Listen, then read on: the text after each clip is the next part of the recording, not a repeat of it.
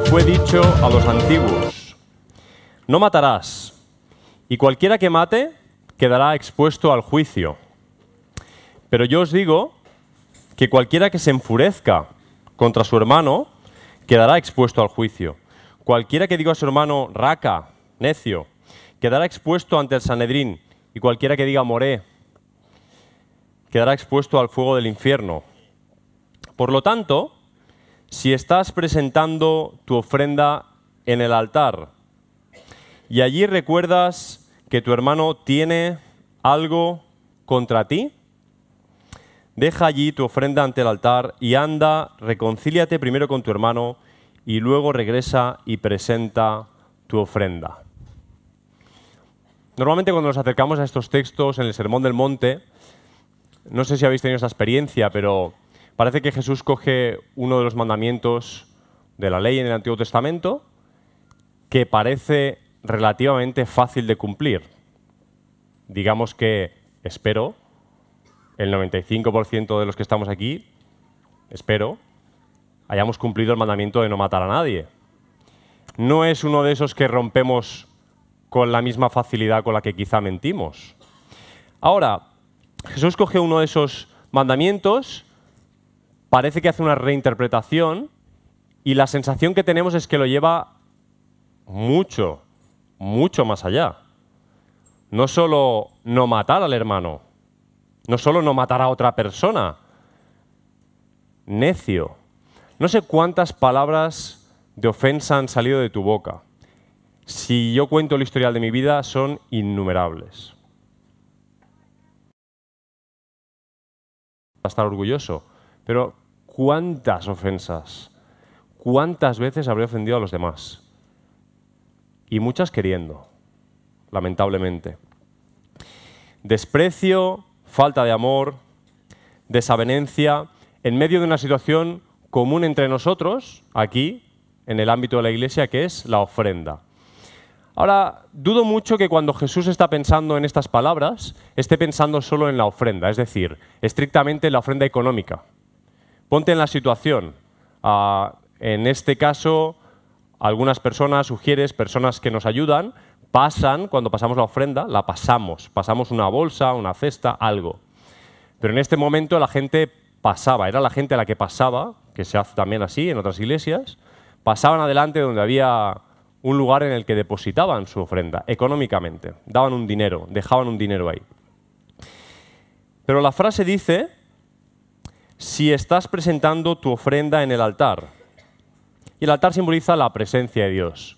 Claro, ahora lo haces desde tu silla, pero tienes que seguir consciente de que lo que estás haciendo no es poner un dinero en una bolsa, no es echar un dinero a un cesto, no es colaborar con los gastos de la iglesia.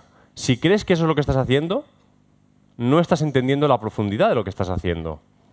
Porque si tu ofrenda es ante el altar, lo que estás haciendo es darle algo que administras a Dios.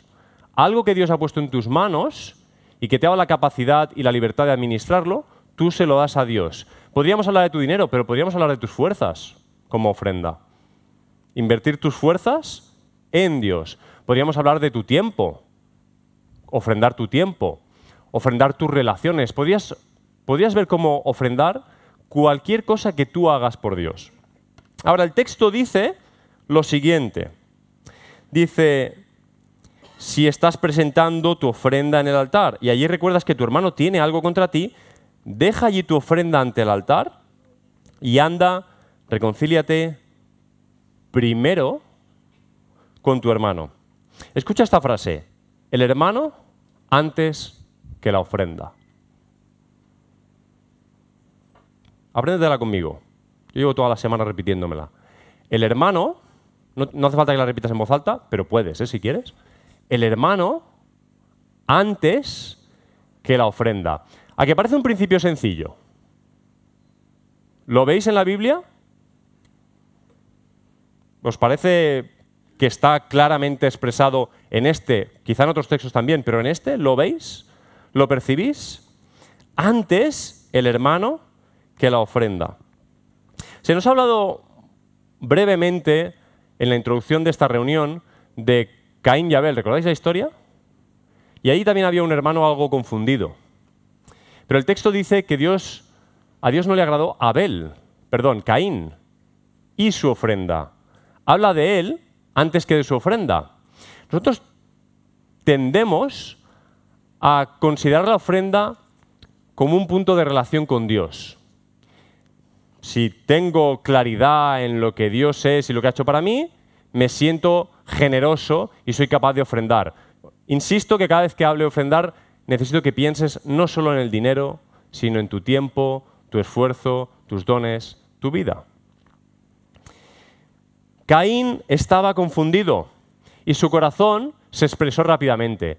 Hermanos, no en una ofrenda equivocada, no en una ofrenda como si las frutas no hubieran sido unas buenas frutas o hubiera sido cualquier cosa. Al principio de la reunión se nos decía ofrendar lo mejor.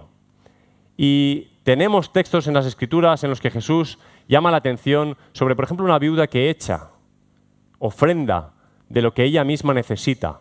Lo mejor para Dios no es necesariamente lo que más brilla, lo mejor para Dios no es necesariamente lo más bonito, lo más estético, no es necesariamente más, no es necesariamente más cantidad. En ese texto Jesús pone por encima que esa viuda está dando de su propio sustento. Y dice claramente el texto que hay ricos que están dando mucho. Evidentemente, mucha más cantidad, mucho más brillo, mucho más notorio y estrictamente con esa cantidad de dinero que los ricos daban, se podían hacer muchas más cosas que con las dos cuadrantes que dejó la viuda. Pero la ofrenda, a los ojos de Dios, no es ni lo que brilla, ni la cantidad, es de acuerdo a tu corazón. Y en el momento en que ves esa situación en la que Dios no mira con agrado a Caín y su ofrenda, y claro, como no nos da más detalles, a veces no sé si has analizado el texto y te quedas diciendo, bueno, pero ¿qué hizo mal? ¿Qué le pasaba a esos frutos? A ese fruto no le pasaba nada. El problema estaba en el corazón de Caín. Cuando Caín vio que Dios sí miraba con agrado a Abel y su ofrenda, se enfureció y a la que tuvo oportunidad mató a su hermano. Y el corazón de Caín se expresó no en la ofrenda, sino en la relación con el hermano. ¿Estás empezando a notar hacia dónde voy? La ofrenda no es tanto el punto, es la relación con el hermano lo que es el punto. El hermano antes, antes, antes, primero que la ofrenda.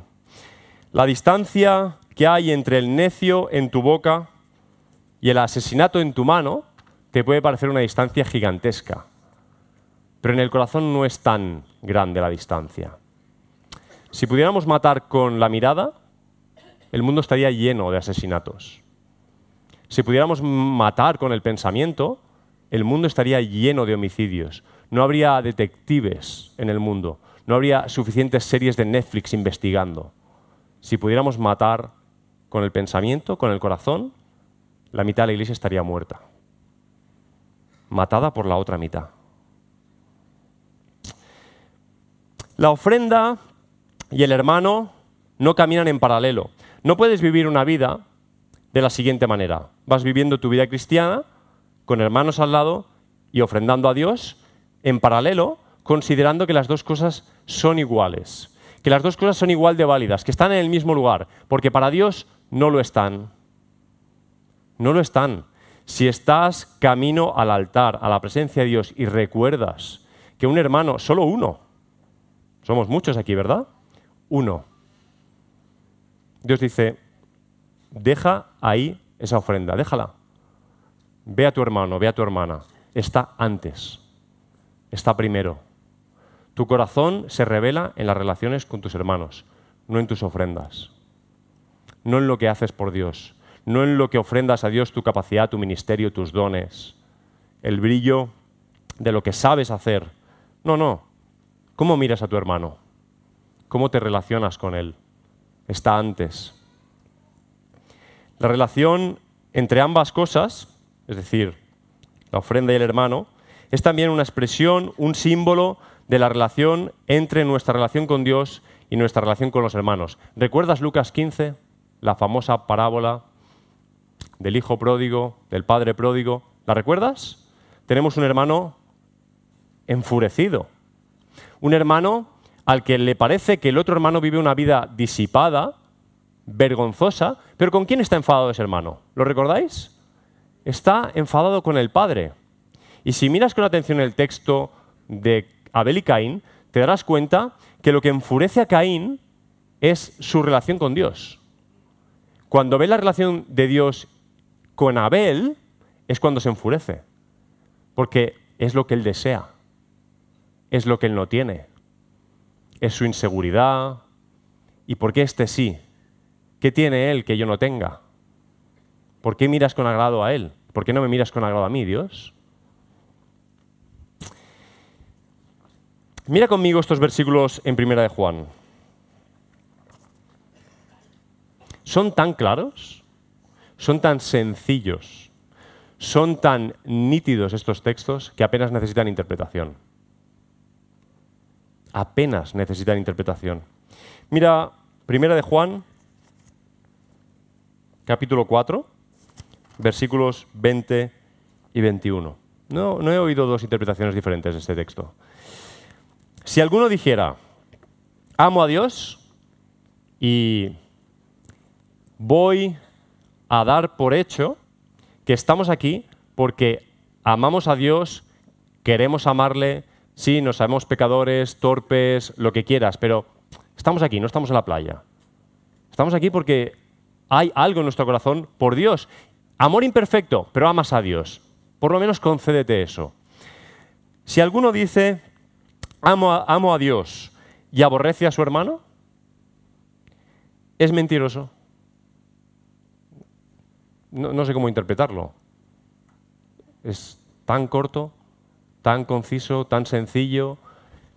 Tú dices, y lo has dicho cantando. No sé si lo has dicho de corazón, pero por lo menos lo cantábamos hace un momento, que amamos a Dios. Pero si tú dices eso y no amas a tu hermano, si aborreces a tu hermano, que me, cuesta decirlo, pero eres un mentiroso. Pero no te ofendas, te estás engañando a ti mismo en primer lugar. No te estoy acusando de, ah, estás aquí jugando conmigo. No, no, estás jugando contigo mismo. Estás jugando con Dios. Estás jugando con los demás. No, no, te das cuenta. El texto sigue diciendo, porque el que no ama a su hermano, porque tú dices, bueno, yo no le aborrezco. Y a veces nos hacemos esas trampas religiosas si dices que amas a Dios pero, no aborreces a tu, pero aborreces a tu hermano, no, yo no la aborrezco. Eso es muy feo, eso de aborrecer. Pero el texto dice, luego, porque el que no ama a su hermano. ¿Sabes? Aborrecer, en el diccionario de la Real Academia de Lengua Española, no es otra cosa que tener aversión por alguien. En este caso, por alguien. Es decir, no es nada concreto. Te aborrezco. No, hay nada concreto que te esté haciendo, ¿sabes? No implica ni una agresión física, ni verbal, no hay algo concreto. Es aversión, aversión por tu persona. Justo lo contrario, una de las formas en las que podrías expresar lo contrario, que amar.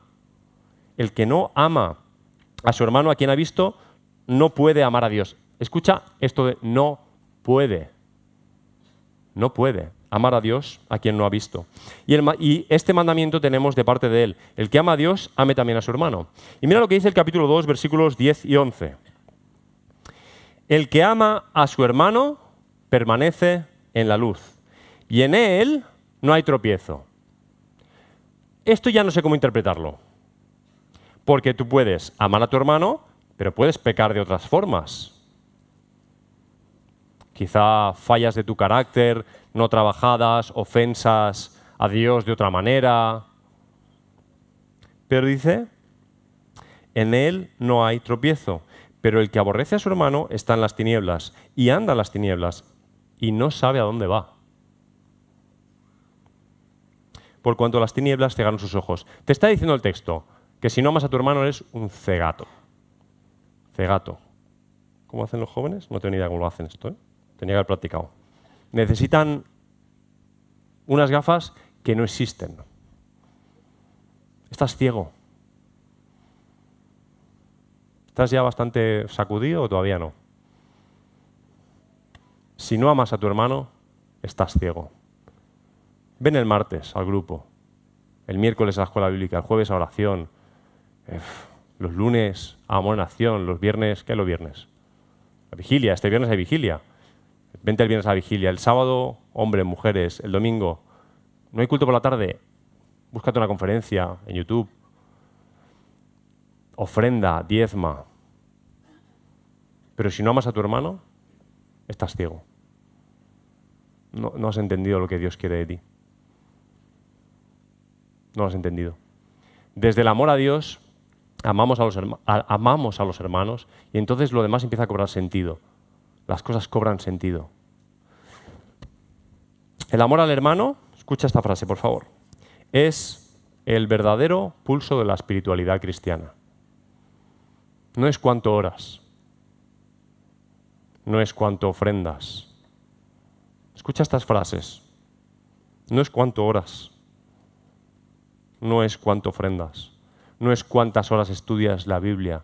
He conocido ateos que conocen la Biblia mejor que yo de largo, en el sentido estricto, literal, mejor que yo, sin discusión, mucho mejor que yo, pero están completamente ciegos y aborrecen. No han entendido. La leen, la estudian, estudian el griego, el arameo, el hebreo,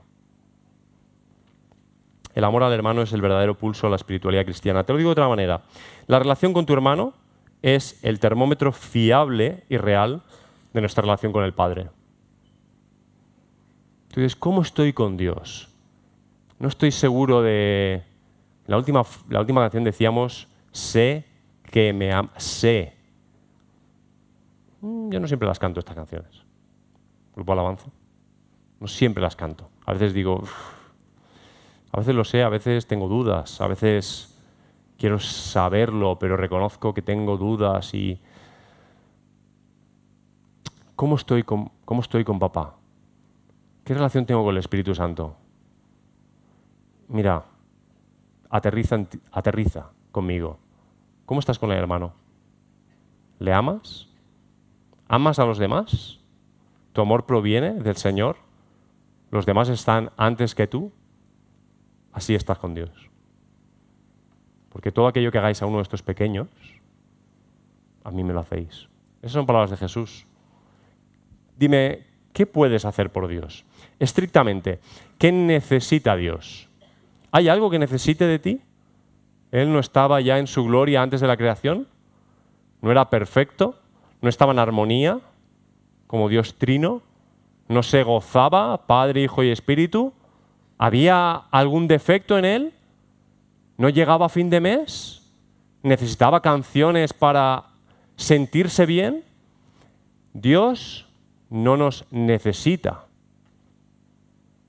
Estrictamente no nos necesita. Nos ha creado porque nos ama. Nos ha creado por el placer de tener una familia que se proyecta de forma imperfecta en el deseo que tenemos nosotros a veces de tener hijos. ¿Por qué tenemos hijos? Y da mucho trabajo eso. Porque deseamos amar, deseamos compartir amor. Eso teniendo un hijo en el sentido correcto, sabemos que se tienen de muchas formas incorrectas también. ¿Tú quieres saber cómo estás con Dios? Pregúntate honestamente cómo estás con el hermano. No con el simpático, no con el que te cae bien, con cualquiera. Porque si quieres ir a, dar una ofrenda al altar, pero tienes un problema con uno, piensa en ese. ¿Cómo estás con ese hermano? Con esa hermana. A menudo intentamos, y digo intentamos, porque no lo conseguimos, pero a menudo intentamos utilizar la ofrenda para estar en paz con Dios. No la ofrenda económica, sino sacrificios de alabanza. Hoy también hemos dicho eso, ¿no? Cantando hoy. La primera canción, sacrificios de alabanza. Estaba pensando, las hemos elegido ahí a conciencia hoy. ¿Qué problema hay en hacer sacrificios de alabanza? Ninguno.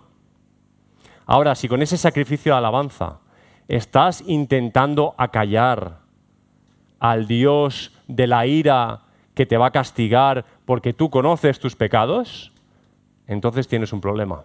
Estás intentando utilizar la ofrenda para estar en paz con Dios. Mira, Dios, es verdad, en esto y en esto soy imperfecto, lo reconozco, no sé cómo solucionarlo. Te voy a cantar unas canciones que te gustan, como para nivelar la balanza. Piénsalo porque tú dices, objetivamente ninguno hace eso. Estás pensando, deja ya de decir simplezas, todos sabemos esto. Sí, pero escarba en tu corazón. Escarba un poco más allá. Escarga, escar, escarba. siempre tengo que decir alguna, me cachis. Los de vídeo luego, cortad. Escarba. Mira más adentro. Mira profundo. ¿Estás en paz con Dios? ¿Estás tranquilo? ¿Tienes una relación pacífica con tu Padre? Lo que hacemos como un sustituto de lo que somos. Como no consigo ser como Cristo quiere que sea, hago lo que Él quiere que haga para quedarme tranquilo. No, doy la talla como persona. En mi identidad en Cristo no doy la talla, soy consciente. Entonces voy a hacer aquellas cosas que sé que a Jesús le gustan. ¿Qué le gusta? Que vaya a la iglesia. Voy a la iglesia. ¿Qué quiere de mí? Que me bautice, me bautizo. ¿Qué quiere de mí? Que aprenda Biblia. Voy a estudiar la Biblia. ¿Qué quiere de mí? Que sea bueno, simpático, gentil. Me esfuerzo en ello. Pero lo que eres, el problema de Caín no era lo que hacía, era lo que era. ¿Me estás siguiendo? Era quién era él, no lo que hizo. Lo que hizo solo era al final una expresión de quién era. Y todo lo que tú haces no deja de ser una expresión de quién eres, lo bueno y lo malo. En aquello en lo que tienes un pequeño éxito o un gran éxito, obedeciendo a Dios, en una lucha, en una tentación, en, algo que no te apetece hacer, que es morir a ti mismo y ayudar a otro, y tienes ese momento precioso. Y luego el lamentable, en el que solo se te ocurre la frase de Pablo de miserable de mí, ¿sabes? Y dices, lo que no quiero, eso hago. Esto es lo peor que puedo hacer, lo hago y el doble. En un momento y en otro, por favor, no es lo que haces, es lo que eres. No es la ofrenda, es tu hermano. Porque tu hermano es una identidad. Yo tengo una sola hermana, en la carne me refiero, en sangre, genética. Mi hermana es mi identidad. No solo genéticamente compartimos ADN, sino que ella me dice quién soy. Ella me define como persona. Dios es tu Padre y te define como hijo. Y eso es lo que eres. Lo que haces se hace a partir de esa realidad. El problema que tenemos los cristianos normalmente no es que hacemos el mal, que lo hacemos. El problema que tenemos es que no hemos entendido bien quién somos. Es una cuestión de identidad. El hermano está antes que la ofrenda. El hermano está antes que la ofrenda. ¿No te lo crees? Lee conmigo Marcos, capítulo 7. Versículo 10. Está Jesús hablando con los fariseos. Y cuando habla con los fariseos, tú ya sabes de qué lado posicionarte. Vas con Jesús, sí o sí. Sabes que los fariseos van a pillar. Está Jesús hablando con ellos y les dice, Moisés dijo, honra a tu padre y a tu madre. ¿Sabéis qué significa esto de honrar en el Antiguo Testamento? Porque en el mundo moderno solo lo consideramos como tratarles bien. Pero en el texto, honrar también significa esto. Porque en esta realidad no había beneficios al llegar a la tercera edad. No había gobiernos que pagaran una pensión, como pronto volverá a suceder. Hijos, honrad por favor a vuestros padres. Esta es la realidad, que honrar no solo significa tratar bien, con cariño, no decirle raca, ni lo otro, sino que si tu padre y tu madre tienen una necesidad, el primero que tiene que estar ahí eres tú. El primero. El Nuevo Testamento también habla de eso, por cierto, en otro lugar, específicamente de eso. Honra a tu padre y a tu madre. Y el que maldice a padre o madre, ciertamente muera. Contundente, ¿verdad? Jesús les dice, Moisés dijo esto, pero vosotros decís, y le dice a aquellos que están enseñando al pueblo, vosotros decís, si un hombre dice, imagínate ahora este fariseo hablando, ¿no? Si un hombre dice a padre o a madre, papá, mamá, cualquier cosa con que pudieras beneficiarte de mi parte es corbán. corbán. Claro, Marcos tiene que hacer un paréntesis ahí y explicártelo. Porque este es un término religioso, ¿sabes? Es cuando los predicadores empezamos a sacar el griego y el hebreo y decimos palabrejas como alelon, por ejemplo. Decimos alelon, alelon. ¿Esto qué es? Pues ellos decían corbán. Y era un término casi mágico. Literalmente era ofrenda o una forma de ofrenda.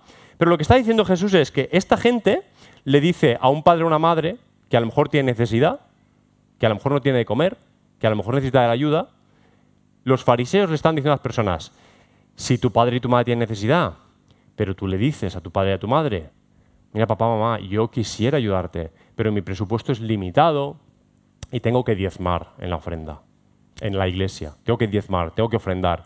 Y eso es para Dios, eso es intocable, intocable. Así te mueras de hambre. ¿Estás entendiendo lo que estoy diciendo? Así te mueras de hambre, papá y mamá. Eso es intocable, porque es corbán, es para Dios. Y Jesús dice, ya no lo dejáis hacer nada por el padre o por la madre. Y mira el versículo 13, invalidando la palabra de Dios con vuestra tradición que transmitís y hacéis muchas, muchas cosas semejantes a estas. No puedo darle más énfasis a lo de muchas. Te voy a volver a explicar la situación. La gente en la iglesia del primer siglo, los que lideraban, los que enseñaban, le decían a la gente, el templo es caro, el mantenimiento del templo es muy caro. Tener estas ofrendas votivas, estas flores, pagar a tantos levitas para que toquen, todo esto cuesta muchas perras. Así que por favor, no olvidéis vuestras ofrendas. No las olvidéis. Y si estáis apurados económicamente y se dan circunstancias que la ley refleja, como por ejemplo que honres a tu padre y a tu madre, tranquilo, no pasa nada. Dios está antes. ¿A qué suena bien? ¿A qué suena correcto eso de que Dios está antes? Suena correcto. Y es correcto, pero hay que entenderlo correctamente también. Claro que Dios está antes, pero es que Dios no dice eso. Ese es el tema. Precisamente porque Dios está antes, es que hay que atender a lo que Dios dice y a no a nuestras tradiciones religiosas. Hoy tenemos que llamarlas evangélicas. Las nuestras no son las de los fariseos, no son las de los católicos, no son, son las nuestras tradiciones evangélicas. Y tenemos, y tenemos, tenemos algunas. Lamentablemente tenemos algunas de estas tradiciones. Pero lo que está diciendo Jesús es, el hermano antes que la ofrenda. El hermano necesita antes. No vengas con tu ofrenda, no vengas con tu ofrenda si las cosas no están bien con tu hermano. No, estás siendo muy radical, estás, ah, estás torciendo un poco, estás interpretando algunas partes. Mm. Vale, Mateo 23, 23. Os lo leo. Dice lo siguiente. Un solo versículo. Hay de vosotros, escribas y fariseos, hipócritas, que diezmáis la menta, el eneldo y el comino. ¿Tienes de estas cosas en casa? ¿Comino? ¿Eneldo? Hoy día venden unos potecitos así, pequeñitos. Valen una ridiculez. 70 céntimos un potecito de comino. De... ¿Te imaginas a la gente diezmando esto? Eh, para ellos era la planta probablemente, recogían el campo y tal. Eran tan radicales en su seguimiento a Dios que lo diezmaban todo. Si le regalaban un chicle, le cortaban la décima parte y lo regalaban al templo, porque amaban a Dios. Pero dejasteis, dice el versículo, lo más importante de la ley, la justicia, la misericordia y la fe. Y, lee bien esta frase, que es donde muchos se pierden. Esto era necesario hacer sin dejar aquello. Esta frase para los que dicen que lo del diezmo es un invento del Antiguo Testamento. Esto era necesario hacer sin dejar de hacer aquello. Nos hacemos esta trampa los cristianos. Hacemos cosas que están bien, que son buenas, pero las que sabemos que Dios nos pide, las tapamos con cosas buenas. Claro, si tú en vez de hacer lo que Dios te pide, robas, no hay donde esconderse. ¿Verdad? ¿Sabes? O sea, no, no, es que estás robando, chico. Mira, no robarás. Pero cuando tú, en lugar de hacer lo que Dios te pide, haces cosas buenas, pero que no son las que te pide Dios. Tú estás ahí, a ver, tengo 300 gramos de eneldo, 30 gramos para el Señor. 40 gramos de comino, 4 gramos para el Señor. Nadie te dice que no lo hagas. Pero si no haces justicia, no haces misericordia y no tienes fe en ese Dios, ¿qué necesita tu eneldo y tu comino? ¿Qué va a hacer con él? ¿Qué va a hacer Dios con eso? Atiende bien a lo que Jesús le dice a esta gente. Dejad ya, por favor, de confundir la ofrenda y el hermano. No confundáis más las cosas. No se trata de darle una patada a la ofrenda, esto no sirve para nada. No, la Biblia habla clarísimamente de la ofrenda, de la económica y te digo más, de tu vida. Tú tienes que ofrendar tu vida. Tu vida ya no es tuya, no te pertenece. Hablar de tu dinero es casi una ridiculez. Tu vida no te pertenece. Es un regalo de Dios que debes administrar. Tu vida es una ofrenda para Dios. Toda ella. Pero no, eres un poco exagerado. Vale. Isaías, capítulo 1. Radical, fanático. Dios le dice al pueblo, a su pueblo, no a los extraños, no a los de fuera, a su pueblo. No te leo los siete, ocho versículos seguidos, pero te leo partes. ¿De qué me sirve, dice Yahvé, la multitud de vuestros sacrificios? Seamos un poco fríos por un momento, aunque te duela un poco por aquí. ¿Qué hace Dios con la alabanza esta mañana? estrictamente con las canciones, con los do, los res, los mis, tu canto. ¿Qué hace Dios con eso? ¿Qué hace? Estaba esperando ayer, sábado, estaba mirando su reloj diciendo, a ver si llega mañana que me canten, porque lo necesito, me siento mal, necesito que mi pueblo me cante. Y estoy hablando para gente adulta. Dios no necesita tus canciones. Y hay momentos en los que Dios le dice a su pueblo, ¿de qué me sirve la multitud de vuestros sacrificios? ¿Quién había pedido en primer orden esos sacrificios? Los ha pedido Él. El problema no es el sacrificio en sí mismo, el problema es el corazón del pueblo. El problema es la razón por la que haces las cosas, lo que hay detrás.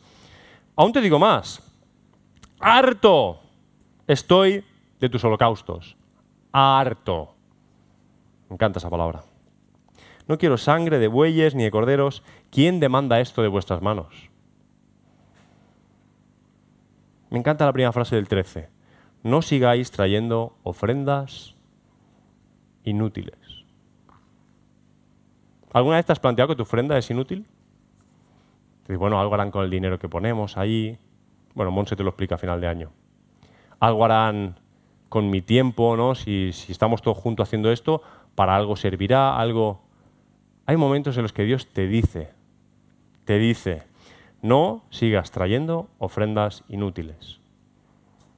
Dices, pero bueno, ¿qué es una ofrenda inútil? ¿Cómo saber cuándo no tolero la iniquidad junto a la asamblea solemne? ¿No estamos hoy de asamblea? Porque la asamblea no es cuando convocamos una asamblea ordinaria o extraordinaria. Esta es la asamblea del Señor. Estamos aquí solemnemente presentándonos delante de Él. Pues hay veces que Dios mira esa, esa asamblea y dice, esto no hay que lo aguante. Qué pesados.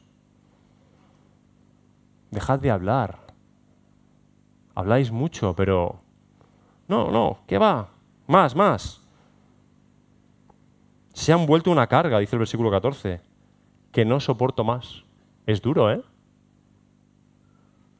Cuando extendáis vuestras manos, levantamos las manos cantando, extendemos nuestras manos porque amamos a Dios si no hay corazón, tu mano más le molesta que le gusta. Y aún, versículo 15, aunque multipliquéis vuestras oraciones, multipliquéis de forma exponencial, ¿no? No te dice que hoy dos y mañana cuatro, no. Cuando las multipliquéis, cuando me llenéis de oraciones, no escucharé. No, pero es que este texto es del Antiguo Testamento. Lavaos, purificaos, quitad de mi vista la maldad de vuestras obras.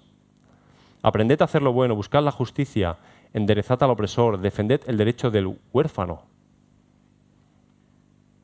Abogad por la causa de la viuda. te lo traduzco lo más simple que soy capaz. El hermano antes que la ofrenda. ¿Es que no te gusta la ofrenda, Oscar? No me entiendes. Me da igual, salvo en aquello que Dios dice que es la ofrenda y el propósito que tiene la ofrenda. Y Dios dice, el hermano antes que la ofrenda. No te estoy predicando ni trayendo un mensaje para que hagas nada con la ofrenda. Estoy intentando explicarte que el hermano está antes y que si no está antes, todo lo que hagas con la ofrenda no sirve para nada. A Dios no le importa, no le interesa, porque Dios mira tu corazón.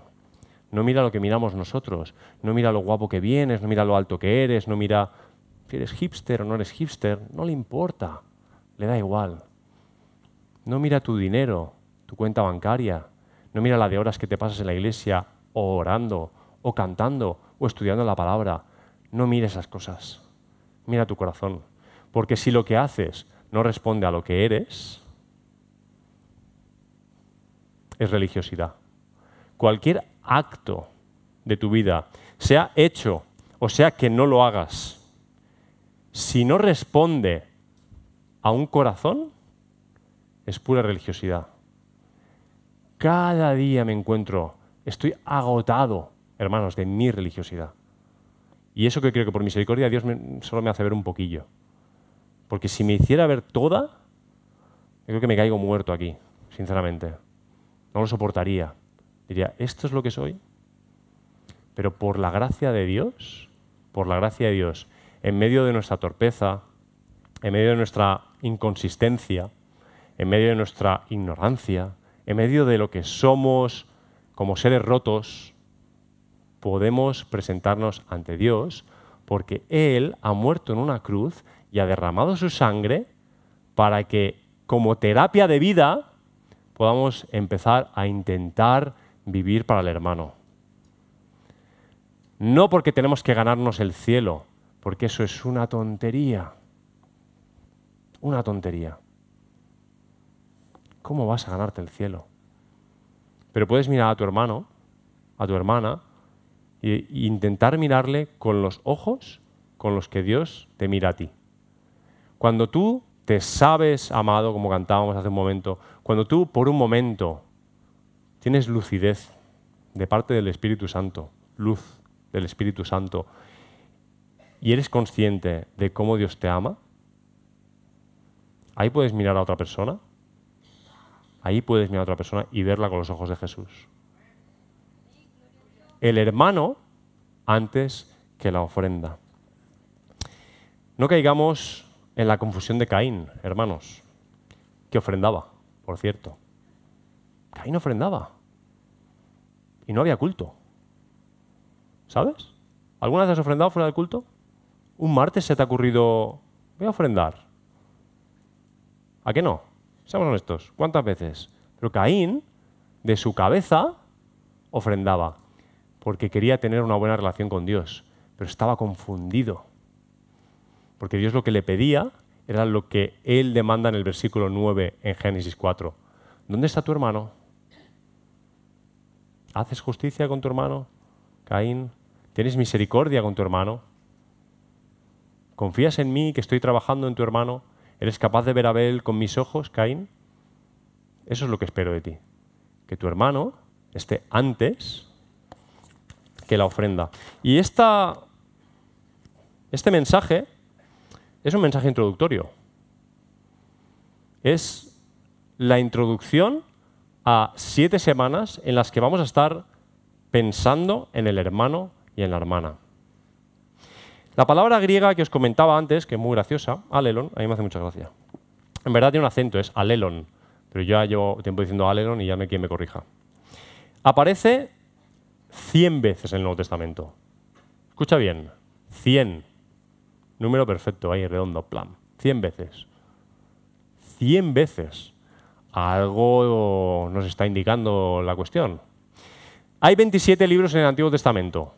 ¿En cuántos dirías que aparece la palabra alelon? ¿Eh? ¿60? Pues si solo hay 27. Hombre, no. Te lo voy a decir. En 21 de 27. Todos los autores del Nuevo Testamento, todos, menos un tío que se llama Judas, que no era el Judas traidor, pero algo se le debió pegar, todos, menos ese, escriben esa palabra en sus escritos. Amaos los unos a los otros, perdonaos los unos a los otros, orad los unos por los otros. Cada vez que dicen eso, amaos, alelón, perdonaos, alelón, unos a otros, unos a otros. En español son varias palabras, en griego solo es una, una. Menos seis libros. Y dije, me da curiosidad, ¿qué libros serán? Pues mira, tres de esos libros solo tienen un capítulo. Filemón, Tercera de Juan y Judas. O sea, un capítulo, es que no les dio tiempo. Cuando entraba la palabra, se les acabó el libro. Las dos cartas de Timoteo, que ahora empiezo a plantearme si son lícitas o no ya, a lo mejor no tendrían que estar. Y, segunda de Pedro. Captáis mis bromas, ¿no? Es humor catalán. Si no, ya nos iremos conociendo, no pasa nada. Menos en esos seis libros, Alelón está una y otra vez. Mateo, Marcos, Lucas. Todos, todo el tiempo, alelón por aquí, alelón por allá, alelón y más alelón. ¿Qué querrá decirnos esto? Porque amaos, podemos predicar de amaos unos a otros y predicamos sobre amar, ¿a qué sí? Cuando predicamos sobre perdonaos los unos a los otros, ¿de qué predicamos? De perdonar. Cuando predicamos de soportaos los unos a los otros, ¿de qué, ¿de qué predicamos? De soportar. Pero lo que es en común siempre es los unos a los otros. Y lo que te está diciendo el Nuevo Testamento es, el único contexto posible para el Evangelio, el único contexto posible para la espiritualidad es este. Los unos a los otros. No hay ninguna espiritualidad que tú puedas vivir por tu cuenta. No, ponte delante del Señor, olvídate de todo el mundo, no hay nadie más, solo estáis Dios y tú. No. ¿Qué va? Justo lo contrario. Estás tú y el montonazo de hermanos que tienes. Y tu vida no es para ti. Y el pan nuestro de cada día no es el pan mío de cada día. Y tu reino, ¿qué es un reino sino el gobierno de un lugar público de mucha gente? Y la iglesia, ¿qué es sino una asamblea? No existe otra cosa sino colectivo. ¿Y cuál es, cuál es la gran comisión? ¿Id? ¿Para qué? Ah, pues gente, ¿no? Hay otras personas. ¿Y, los mandamientos tienen que ver solo contigo? ¿No matarás? No puede ver solo contigo, a no ser que sea auto, asesinato. Que, y no robarás, a alguien robas. Y no ofenderás a alguien, y no adulterarás, con alguien adulterarás. Siempre tiene que ver con los demás. El hermano antes que la ofrenda. Antes que la ofrenda antes, no en lugar de. No nos engañemos, no hay otro contexto para la vida espiritual que las personas que tienes alrededor. Este, no es, este, este culto no es un evento de domingo para venir, satisfacernos en unas canciones, en un mensaje, y luego ya podemos ir a casa tranquilamente, descansados, en paz. Si tu vida no es una vida para los demás, espero que esta serie de predicaciones te hagan reflexionar, porque el hermano está antes que la ofrenda.